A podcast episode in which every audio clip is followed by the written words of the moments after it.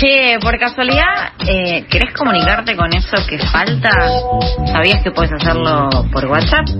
Mandando un mensajito al 11 67 10 37 58. 11 67 10 37 58. Anótalo bien. También puedes buscarlos por las redes sociales. Arroba eso que falta.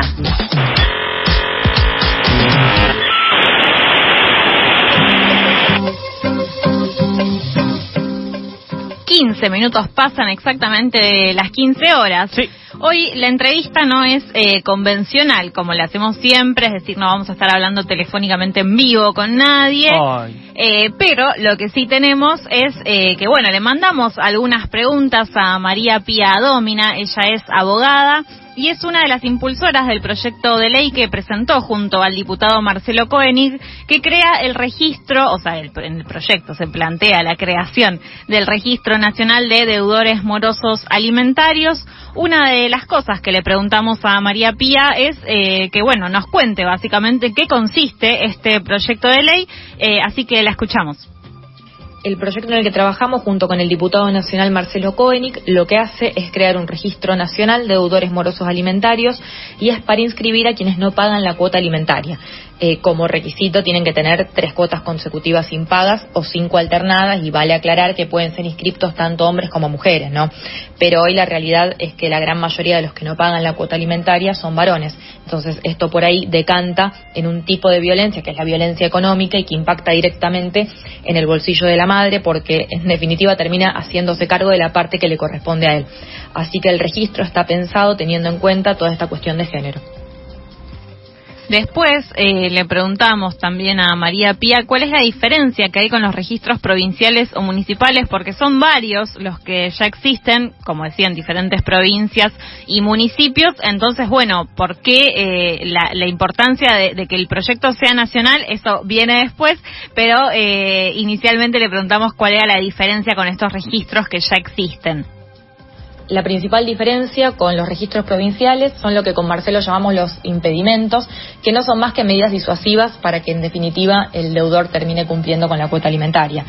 Entre ellos, no pueden salir del país sin autorización judicial y acá la autorización la brinda el juez teniendo en cuenta el marco de la razonabilidad. Yo siempre doy el mismo ejemplo, si se quiere ir de vacaciones y la respuesta deberá ser no. Si no paga la cuota alimentaria no se puede ir de vacaciones. Eh, hoy tenemos un antecedente que está en nuestra ley de quiebras, que por ejemplo el fallido o el quebrado no puede salir del país sin autorización judicial.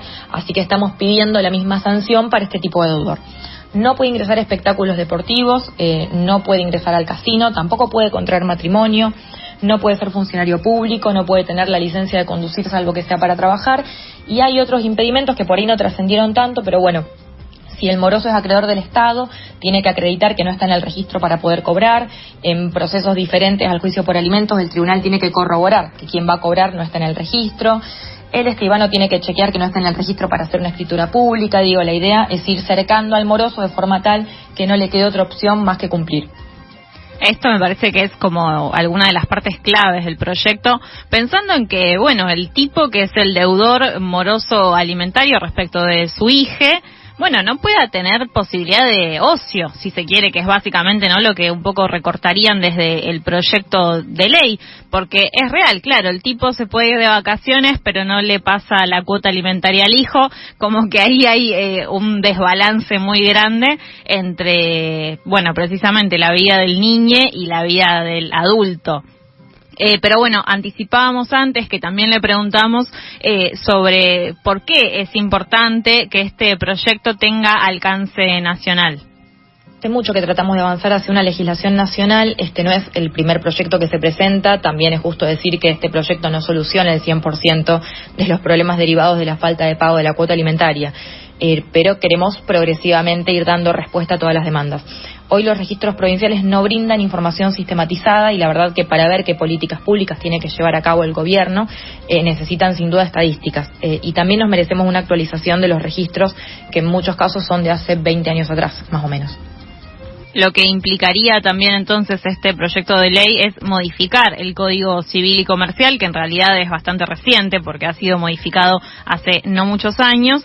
Pero bueno, de esta forma, con este proyecto de ley, lo que decía Pía en otras entrevistas es que se le imprimiría una perspectiva de género al Código Civil y Comercial y le preguntamos de qué forma es que esto se, se ejecuta efectivamente, porque bueno, modificaciones hay todo el tiempo, modificaciones de decretos, de reglamentos, etcétera, que incluyen diferentes cosas entre comillas feministas como que le dan el pink washing que medio que vienen dándose en un montón de aspectos pero bueno eh, hacer este tipo de proyectos de ley implican la diferencia entonces bueno eso es lo que le preguntábamos también a María Pía yo personalmente creo que la justicia es patriarcal, así que cordialmente les pedimos a los operadores judiciales que implementen la perspectiva de género principalmente en la sentencia.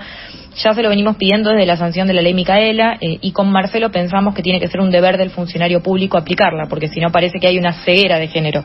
Y muchos y muchas eh, no ven que especular con el pago de la cuota es violencia económica contra la mujer y esto sin mencionar, digamos, el incumplimiento como progenitor del deber alimentario para con los hijos e hijas. Entonces, eh, creo que hoy en pleno 2021, jueces y juezas tienen que asumir este desafío de ver estas desigualdades y tutelar al sujeto emergente de una forma especial. Con esto no generalizo, eh, he visto un montón de fallos ejemplares, pero bueno, necesitamos un aliado o aliada en cada despacho.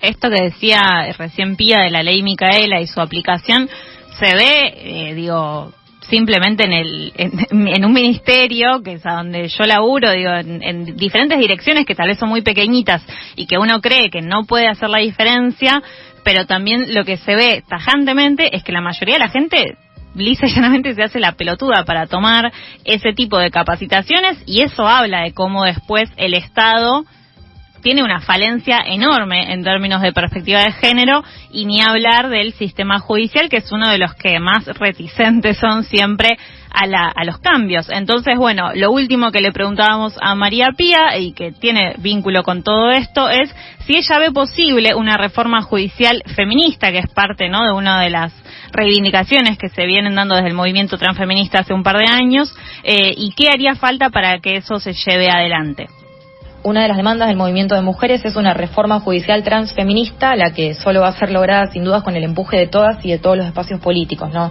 Eh, los problemas son muchos, queremos una real implementación de la ley Micaela, queremos paridad, queremos fallos que dejen de estigmatizar a las mujeres. También queremos que ya desde el momento del concurso el candidato esté formado en género. Yo no sé si se acuerdan de ese aspirante a juez que no sabía el concepto de techo de cristal. Eh, los reclamos son infinitos y también hay, hay, mucho enojo por la lentitud del Poder Judicial. Eh, no puede ser que tarden años en dictar sentencia.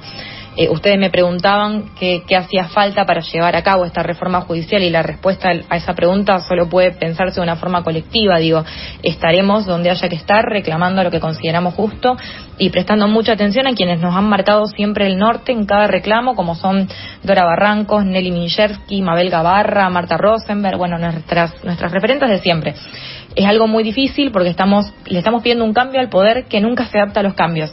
De todas formas, cada vez toma más protagonismo el movimiento de mujeres y toma más fuerza este reclamo, así que bueno, no, no vamos a bajar los brazos. Bueno, hablábamos eh, estos días y escuchábamos recién a María Pia Domina, abogada, respecto del proyecto de ley que crearía el Registro Nacional de Deudores Morosos Alimentarios. Vamos, por supuesto, a darle seguimiento eh, a cómo avanza ese proyecto de ley, así avanzan las diferentes comisiones por las que tiene que pasar en diputados inicialmente. Así que, bueno, esto ha sido la entrevista de eso que falta. Vamos